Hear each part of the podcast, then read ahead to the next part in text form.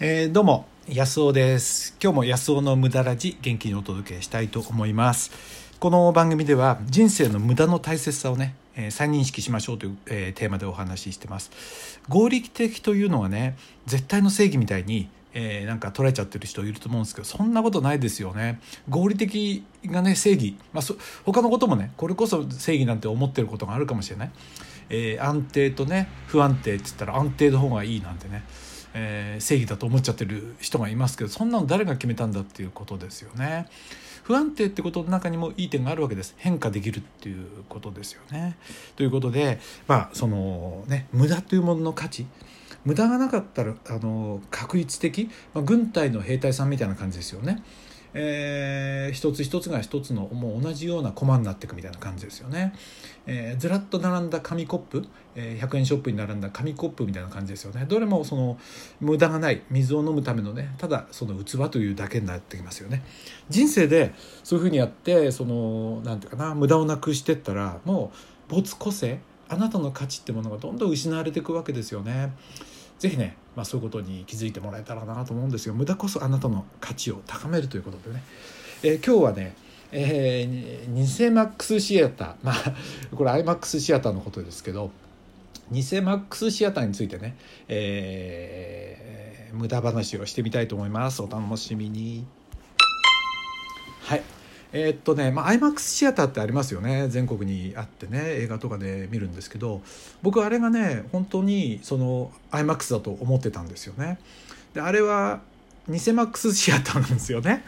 あの英語で言うとライマックスライ嘘。ねライマックス IMAX じゃなくてライマックスシアターですよね。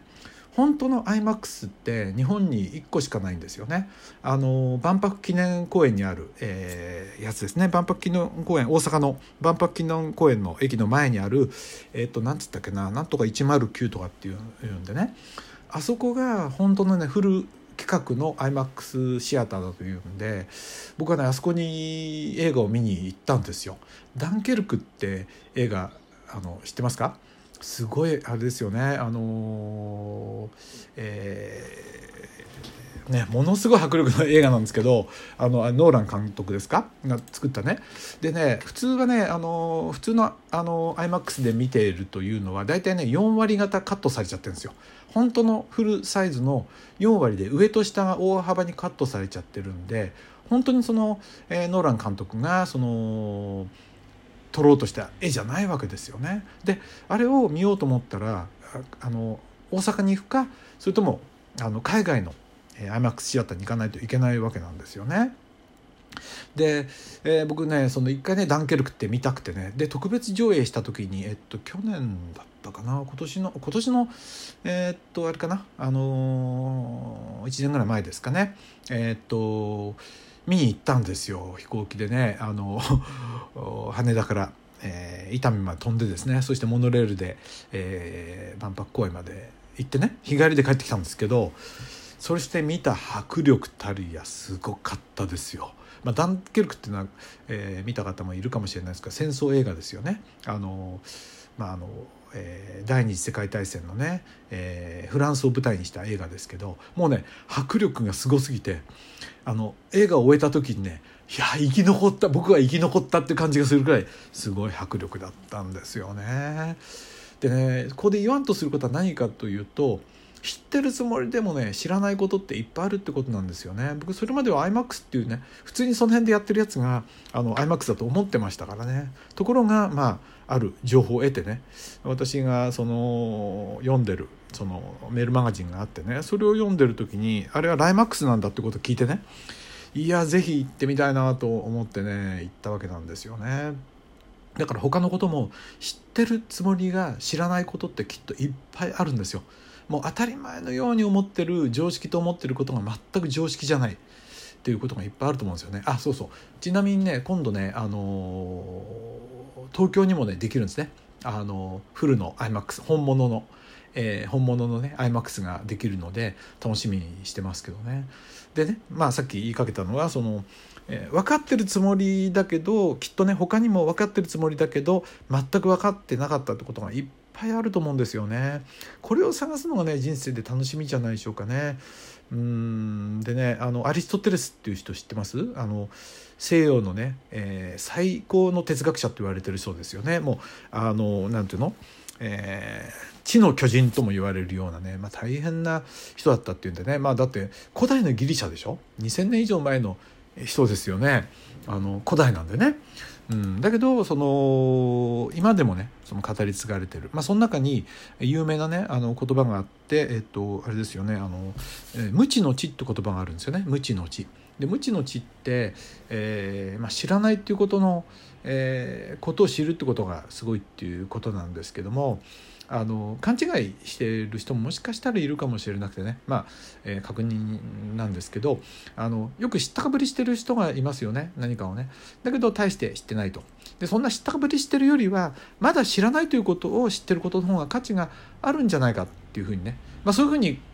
誤解してる人もいるんですけどそうじゃないんですよね。そのアリストテレスが言ってることは何かっていうとそのね自分は知らないんだということに気づいた瞬間にねもう本当に世界が変わるということなんですよね。えー、全く知ってると思ってたことが全く知らないんだってことに気づいた時に好奇心ってものが、えー、エネルギーがね溢れあなたのその生命力が上がってくるってことですよね。あのー、なんか知ってる？あの年取った猫がねあの子供の頃は何か知らなくて何でも好奇心こうあ旺盛なのに猫って年取っているとぼーっとしてますよね。あれってなんか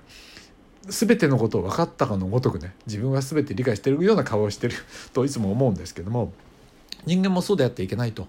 何歳になってもその知ってると思ってることは大間違いかもしれない。実は全然知らないのかもしれない。そういう目を持って、えー、ものを見るとねあのなんていうかな生きこと生きていくことが大事じゃないかっていうことですよね。絵なんかもそうですよね。僕まああこれ言ったかなどうかな。あの昔ねあの面白い結婚式結婚式で面白いスピーチをされる先生がいてあの絵の先生だっていうんでね僕その人に会いに行ったんですよ。そしてねその素敵な絵を見せてもらってねこんなに先生その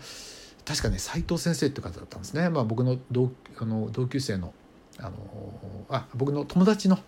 えー、美大のね美大に行った友達の先生だったんですけどその先生の絵を見たら素敵でなんでこんなにね素敵な絵が描けるんですか？って言ったらねあ安尾君ねこれはねあの例えばあの柿？庭の木の柿だと思って描いちゃいけないんだよって。今初めて生まれて、えー、来てそしてこんなオレンジの物体を見たと思ったら驚かない？って。全然知らないものに見えるよねって。その感動を書くんだよって言われた時になるほどなと思ったんですよ。これこそ無知の知っていうことじゃないですかね全然知らないんだとところが私たちはすでに頭にある柿というものを頭に描いて書いてるから本当にものを見てないんですよね。まあ、アリストテレスはねきっとこういうことを言ったんじゃないかなと思うんですよね。なのでね、うん、別にそのね、えー、IMAX シアターに限らず他のこともねなんかそんなことをやってねでこんなのって全く無駄のように思うけど実はこれが世界を本当に知るねそしてその上で自分がどうやっていけるかっていうねそういう基礎になるんじゃないかななんて思うわけですよね。ということで、えー、まあね偽マックスシアターとアリストテレスということでお話しました。はい、えーとですね、あの、コメントいただいてましてね、えー、ありがとうございます。えー、っとね、ネアンさんからね、いただいてて、嬉しいですね、こういうメッセージね。安尾さん、あ、こんにちは、安尾さんとは違うこだわりかもしれないですが、私は、えー、自動車では軽でとこだわっています。あ、そうですか、はい。